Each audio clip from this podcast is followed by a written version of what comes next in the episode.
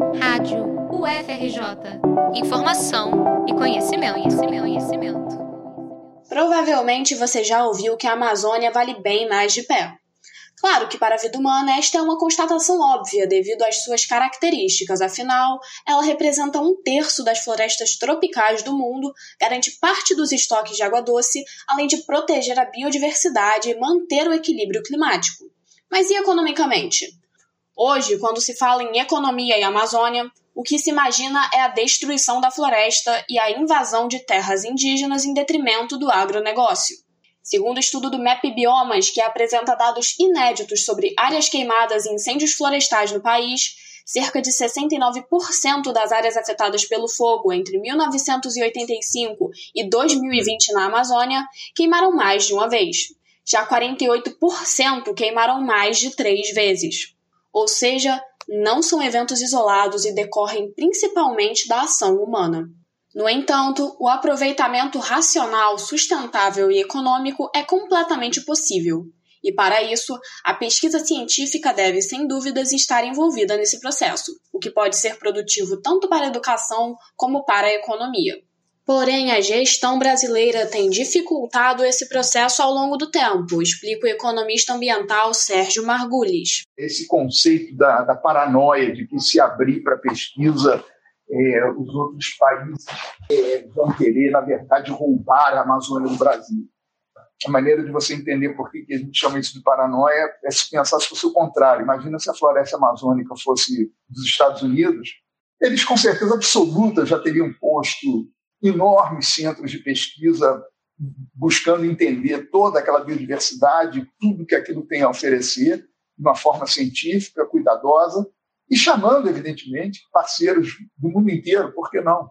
Segundo o artigo científico publicado por pesquisadores de três ONGs, juntamente com a Universidade de Miami e a UFRJ, há no Brasil 398 municípios prioritários para ações de adaptação às mudanças climáticas. Esses municípios apresentam em comum três características: a alta exposição às mudanças climáticas, a elevada proporção de habitantes pobres e o fato de terem grande cobertura vegetal nativa remanescente. Além disso, 22% da população pobre brasileira vive nesses municípios, que por sua vez guardam mais de um terço das vegetações nativas florestais e não florestais remanescentes no país. No caso dos municípios encontrados no bioma da Amazônia, especialmente, essa cobertura vegetal representa 83% do total. Ou seja, a melhor maneira desses municípios se tornarem menos vulneráveis às mudanças climáticas é criando mecanismos de geração de renda e redução de pobreza, a partir da natureza em pé.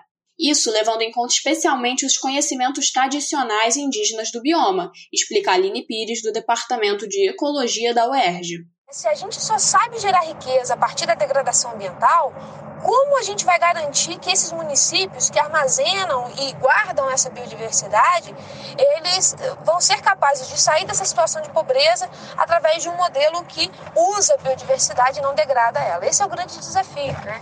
E eu acho que para isso, certamente, é, o, o desenvolvimento de estudos que possam demonstrar como a biodiversidade pode ser um componente de desenvolvimento socioeconômico no bioma, gerando emprego e renda, é o que vai garantir garantir que o Brasil mantenha o seu protagonismo ambiental no contexto global, garantindo a conservação do bioma. E para isso, com certeza, utilizar e, e, contar com o conhecimento tradicional indígena do bioma vai ser fundamental para desenvolver essas saídas e, com certeza, o investimento em pesquisa e a atuação das instituições de ciência e tecnologia tem um papel fundamental. A verdade é que, economicamente, a Amazônia é bem mais valiosa em pé.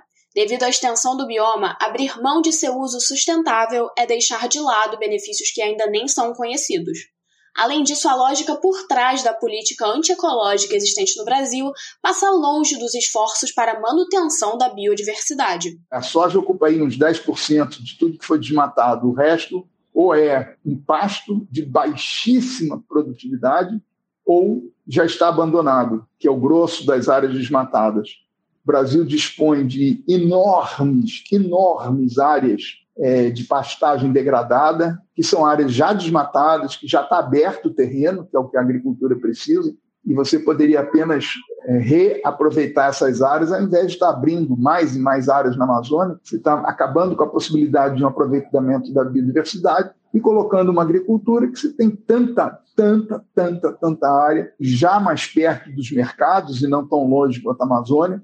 Enfim, é uma lógica absolutamente é, inacreditável. E, no fundo, o que está por trás disso é a, a ganância pela posse da terra fundamental tanto para a cadeia produtiva de comunidades que dependem diretamente dela, como a nível global, é fato que a destruição da floresta é um grande passo para trás no avanço do país em todos os aspectos.